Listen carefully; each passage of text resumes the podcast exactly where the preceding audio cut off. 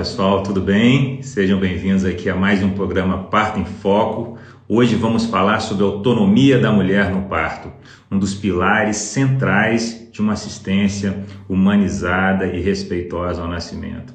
Para isso, eu convidei a advogada, especialista em violência obstétrica, Gabi Sali, para bater um papo comigo aqui com vocês. Né? A segunda parte dessa live também é muito especial. Eu convidei a vice-presidente do CRM de Minas Gerais, doutora Cláudia Navarro, para fazer uma reflexão comigo aqui um pouco filosófica sobre bioética médica no parto. Para quem não sabe, bioética cuida dos aspectos ligados ao tratamento ético da vida, né? Num país vice-campeão mundial de cesarianas, num país onde muitas mulheres vivem experiências negativas de parto sofridas, né?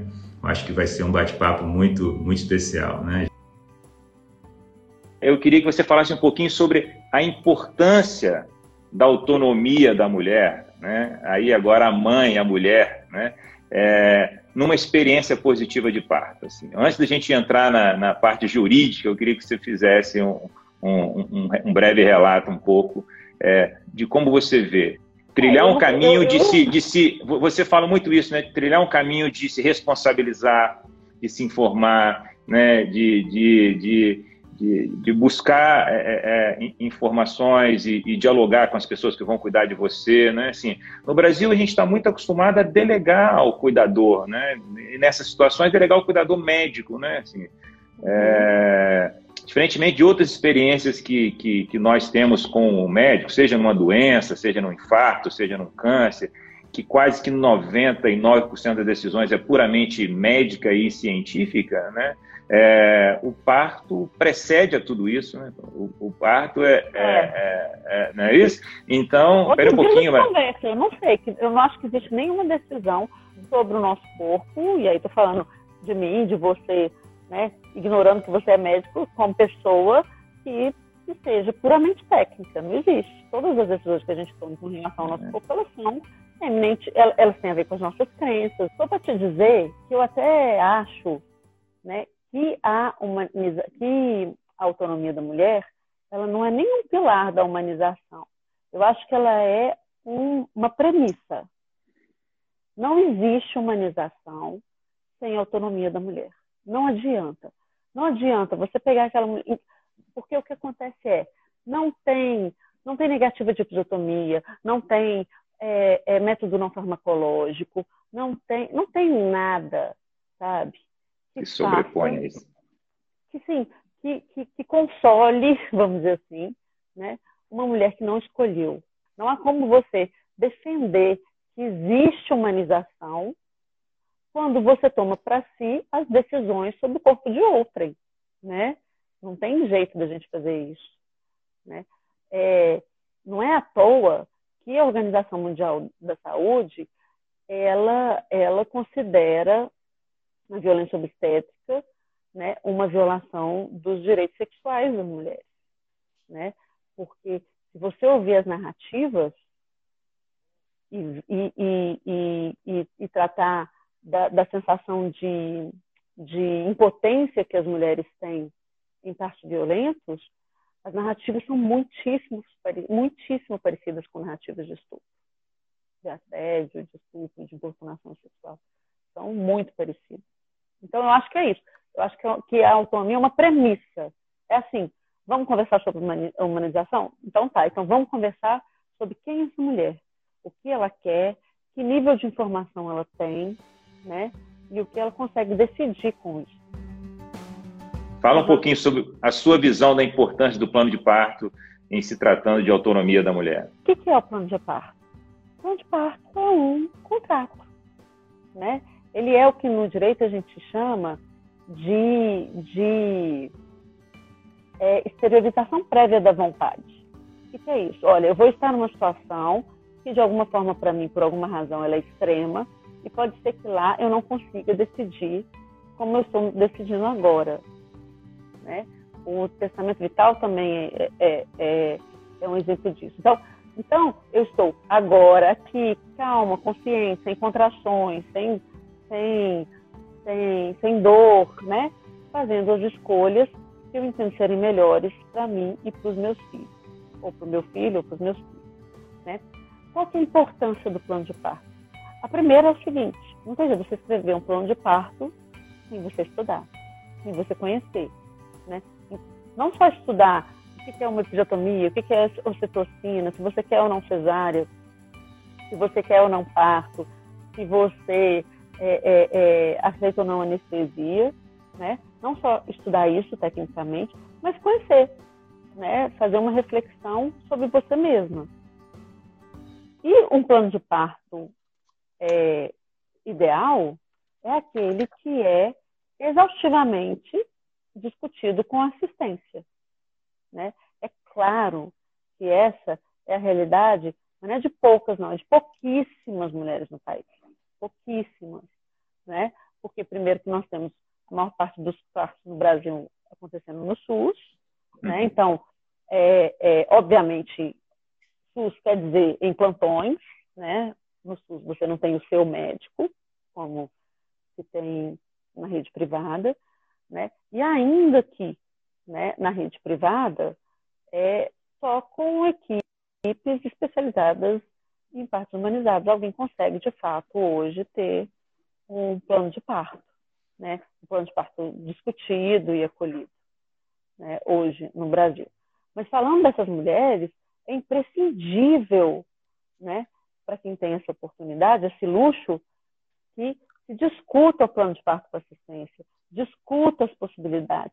Você tenha certeza que o que você está planejando é possível. E quando não for possível, que exista um plano B e que todos estejam confortáveis com esse plano B. Né? A assistência ela também tem que estar confortável com o plano de parto. Né? É, se eu te apresento um plano de parto, o meu plano de parto, lá no seu consultório, vou lá no Instituto Nascer, olha, Emerson, uhum. vai nascer o quinto bebê, salite, pimenta aqui, uhum. e aqui está meu plano de parto. Mas... Por alguma razão, tem alguma coisa lá que te agride, que te constrange, que você entende que, que, que não é da sua assistência, né? Você também tem que ter essa liberdade de abdicar dessa assistência, né? É um contrato onde todo mundo, né, tem que ter condição de cumprir a sua parte, né? Essa essa transparência que é dada, né, é, por um plano de parto. Isso é maravilhoso. De qualquer escolha que está no plano de parto, ela é condicionada ao dever do médico, né? É, o dever que ele prestou, enfim, prestou juramento e tal, que é o dever de preservar a vida e a saúde, né? Então, por que que um plano de parto tem que ser amplamente discutido? Porque, primeiro, né, é, ele tem que estar fixado né, baseado em escolhas é, é, com uma boa ciência, vamos dizer assim, né? É, não dá para um plano de parto que, que tem cláusulas que, que significam má ciência, ele não pode ser acatado, obviamente, né? E o compromisso do médico com a manutenção da vida e com a saúde, ele é além do plano de parto. Né? Então, ele tem que ser amplamente discutido, porque todas as mulheres têm que estar conscientes de que aquilo é um plano, né? E que os planos mudam, né? E que a maior parte de nós não se conhece enquanto parturiente, e que nós não temos como prever uma série de eventos, né? Durante o parto, durante o trabalho de parto e tudo mais, né? Então é uma carta de intenções, né? Que devem ser respeitadas e que não devem ser desconsideradas por motivos levianos. Né? Mas num confronto entre o que está escrito no plano de parto e a vida ou a saúde, não há a menor dúvida de qual é o compromisso da assistência, né? sendo ela médica, sendo ela de, de enfermeiras obstetras, enfim, de qualquer. Perfeito. Perfeito isso, Gabi, que você acabou de falar. Eu acho que isso, isso é, é muito importante que a gente escute isso de você, vindo de uma advogada que trata desse tema é, porque a medicina não é matemática, entendeu? O 2 mais 2 na obstetrícia, às vezes não é 4, entendeu? E, e as escolhas as escolhas elas podem sim levar a um caminho de um desfecho é, inseguro ou não planejado? Pode, tanto das decisões médicas, científicas, quanto de, de decisões que têm a ver com respeito e tal. Né? Eu dou um exemplo simples: a gestação até 41 semanas, o risco de óbito fetal inesperado é, vamos lá, 0,1% acima de, de 41 semanas, até 42, isso, isso dobra, mas dobra para 0,2. Né? Tudo bem? Você sente, você se sente bem com essa. Com essa... É, ok, beleza? Aguenta, tranquilo? Tá. Tem casais que falam, não, eu quero induzir o parto e tal. Tem casais que falam, não, eu quero fazer, eu fazer uma vigilância aqui do bebê e tal. É, e acima de 42 semanas, acho que é 0,6, alguma coisa assim. É, tudo bem? É isso? Né? Mas um evento adverso nesse percurso, né, é, isso precisa estar muito claro. Né? A gente estava conversando agora no Instituto recentemente sobre isso, tem alguns textos que nós entregamos ali no pré-natal que fala sobre essas questões, né? Então, a importância de documentar isso do ponto de vista é, é, é, é do cuidado médico, deixar isso muito claro, né? Assim, os textos no Instituto foram surgindo de acordo com a, com a necessidade que, que a gente ia vivendo, sabe assim? É, eu sempre conduzi mulheres com bolsa rompida e, e, e, respeitava aquelas mulheres que optavam por esperar, ciente dos riscos e dos benefícios, que eu explicava para ela. É, até um dia que uma ficou chateada, porque o bebê foi para o CTI e o médico do CTI falou que a culpa era do Dr. Emerson. E aí? Alguém disse isso para ela. E ela ficou dois anos é, triste comigo até ela engravidar de novo, tá, tá um pouco mais madura, e entender né, tudo ali. E a partir desse evento, nós temos um texto que explica sobre isso e tal, né? E que hoje tem pedido até para que elas, quando elas tomem essa decisão, a partir de agora, a gente acabou de mudar isso, né? É, é, que ela assine também, que ela e o marido dela, que a gente assine ali junto àquela decisão, a, a gestação que, que em vias de prolongamento, a, a cesárea anterior, a mulher que bolsa rompida um, dois, três dias. Estou né? dando alguns exemplos aqui, né? É, que são coisas passíveis de serem é, dialogadas ali no, no pré-natal, né? Então, é, porque a gente tem essa preocupação, assim, um evento adverso, catastrófico, ele pode acontecer, né? E como lidar com isso quando as escolhas saíram um pouco, né? Gabi, eu acho que acho que ficou um recado aqui assim, né? acho que um recado, um recado importante para as mulheres, né?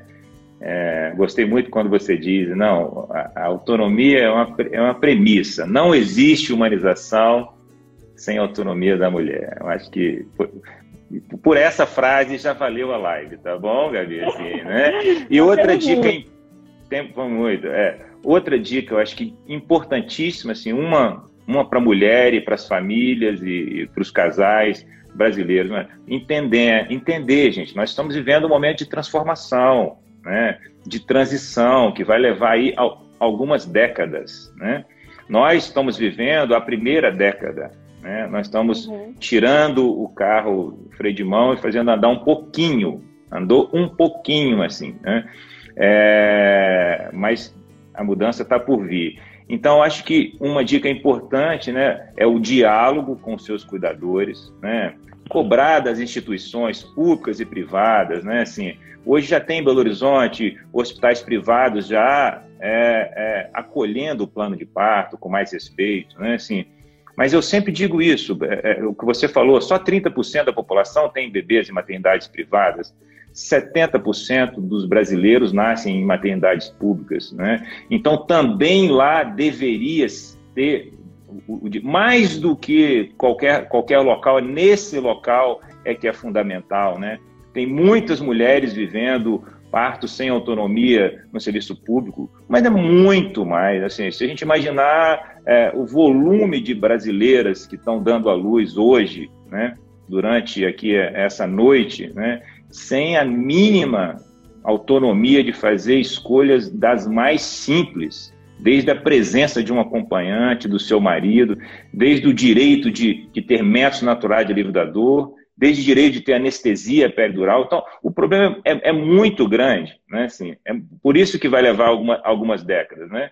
Então, é, é, o plano de parto como uma ferramenta importante de comunicação. Né? Acho que fica um grande recado, uma grande ferramenta de comunicação, o plano de parto. Né? E o recado para os colegas, né, para os colegas médicos e tal, a, a documentação disso de forma clara em prontuário, principalmente decisões ou escolhas que a ciência diz. Eu falo isso com as minhas gestantes que a bolsa rompe. A ciência diz é, que o mais correto é ir para o hospital induzir o parto. Por isso, por isso, por isso.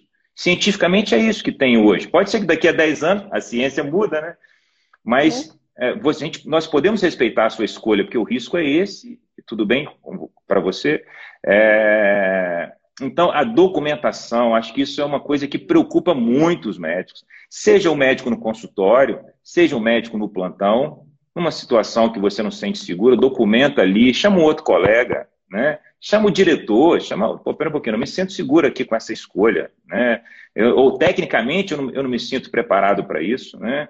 Tem, então, acho que a documentação é, é, por parte do médico e tal, acho que isso só foram duas, foram duas dicas importantes, assim, pensando no, no, resgate, na reflexão sobre a autonomia. O problema é imenso, é gigante. É, o Brasil é enorme, é um país que a gente não pode fechar os olhos, as mulheres não têm autonomia. Na hora do pai, falamos um monte de coisa aqui, falamos, falamos, e, e. A verdade é essa, né? A verdade é essa, me desculpe aí, mas não tem, entendeu? Assim, não tem no serviço público e não tem no serviço privado, entendeu? Às vezes sendo conduzida para um caminho né, é, de uma cesariana por desinformação, por insegurança, por medo, né?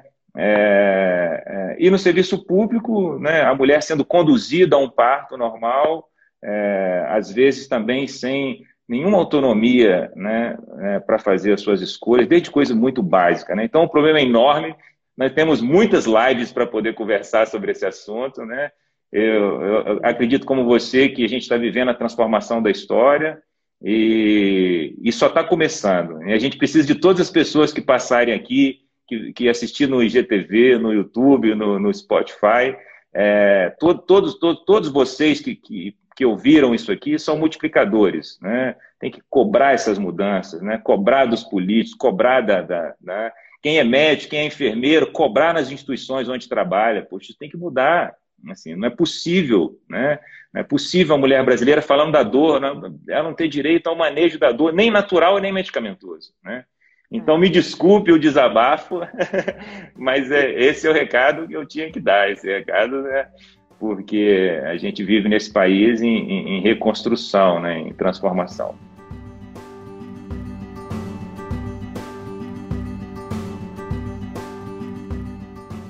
Eu falei que essa segunda parte seria uma reflexão mais, mais filosófica, né? porque a bioética faz parte da, da filosofia, né? da, da, da, ética, e cuida exatamente do, do, das questões ligadas ao cuidado com, com a vida. Né? Então, gente, a ética ela, ela seria aquele conjunto de, de princípios morais numa sociedade que fala o que é certo e o que é errado. Então, por incrível que pareça, a ética muda muito. E um, uma coisa, um ponto muito interessante de mudança na ética médica, por exemplo, é exatamente a questão da autonomia. Se nós formos ver na época é, de Hipócrates, ou logo depois, né, Hipócrates é considerado o pai da medicina, é, era inaceitável você nem perguntar ao médico o que ele estava fazendo. Ele era o certo, era o paternalismo. O médico sabe, ele fala e você faz. E agora, isso tem uma mudança é, gradual, mas que tem se acelerado muito nos últimos anos. Então, a gente tem hoje é, uma das principais mudanças do último Código de Ética Médica do Conselho Federal de Medicina foi exatamente em respeitar ao máximo a autonomia do paciente. Tá? Não só da mulher, mas, por que não, do homem. A bioética, o que, que é? É aplicação da ética na vida. É o que a gente chama de ética prática. É quando você, você vai aplicar a ética naquelas questões de vida, principalmente trazidas pela evolução. E a bioética, ela tem é, quatro pilar, pilares né, principais, que seriam é, autonomia, que é o primeiro, o princípio da beneficência, sempre faça o bem. O da não maleficência, nunca faça aquilo que vai levar um dano ao, ao paciente. E o da justiça. Vão fazer com que toda aquela sociedade tenha é, todos os mesmos direitos e os mesmos deveres. Aí a gente já cai naquilo que foi colocado pela Gabi por você, porque é, será que quando a gente tem uma assistência ao parto diferente na rede pública e na rede privada, nós estamos respeitando a bioética? Não, não está tendo justiça. Isso tem que ser trabalhado? Tem. Tem que ser trabalhado por quem? Tem que ser trabalhado por nós, médicos, pelas pacientes, é, pela sociedade de uma maneira geral, é, para poder é, mudar isso tudo. E o que, que é autonomia? O Emerson, autonomia é, é para você ter autonomia, para paciente ter autonomia, é essencial que ela seja uma pessoa que, é, como se fala, ela seja capaz. Tá? Então, primeiro ponto da autonomia. Então, a paciente, ela vai é, responder por ela, ela vai ter autonomia de escolha, desde que ela seja capaz. Outra questão muito importante da, da autonomia é você saber o que, que vai acontecer. Então, você tem que ter capacidade para discernir, você tem que ter conhecimento, porque é, como que eu vou chegar para uma paciente minha, falar com ela assim, olha, nós vamos fazer uma cesárea. A cesárea é melhor. Mas por quê? Porque eu disse? Não. Ela tem que entender. Ela tem que explicar, se possível, para Natal inteiro. Da mesma maneira, ela quer. Eu não faço mais obstetrícia, mas já fiz muito e amo obstetrícia. Mas o paciente às vezes chegava, primeira consulta, doutora Cláudia, eu quero cesárea, vou fazer o pré-natal, se a senhora me prometer que faz uma cesárea. A minha fala era a seguinte: tá, nós vamos fazer o pré-natal. Se chegar na última consulta, você ainda querer a cesárea, eu te prometo que eu faço. Porque o pré-natal inteiro eu mostrava para ela que o parto normal é muito melhor. Ah, então, é, tem razão, doutora Cláudia. Eu acho que né, vamos, vamos para o parto normal mesmo. É, então, você tem que ter esse conhecimento. E outra coisa, você tem que ter o consentimento. Que isso aí é. Como conselheira do CRM, né, eu, eu, eu já vi vários processos que eram duas coisas que você falou. Não anotava em prontuário. Né? Então, isso não é só para o médico, não é para qualquer profissional. Você tem que anotar, registrar tudo que você fez. Tá? E outra coisa é porque você não tinha é, pedido o consentimento do paciente. Então, você tem que pedir o consentimento.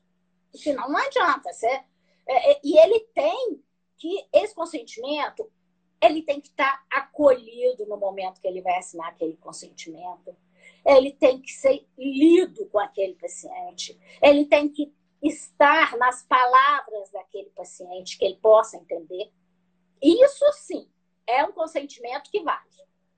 Não é aquele que você chega para internar no hospital, eles te dão um papel, faz uma cruzinha e fala assim: assina aqui.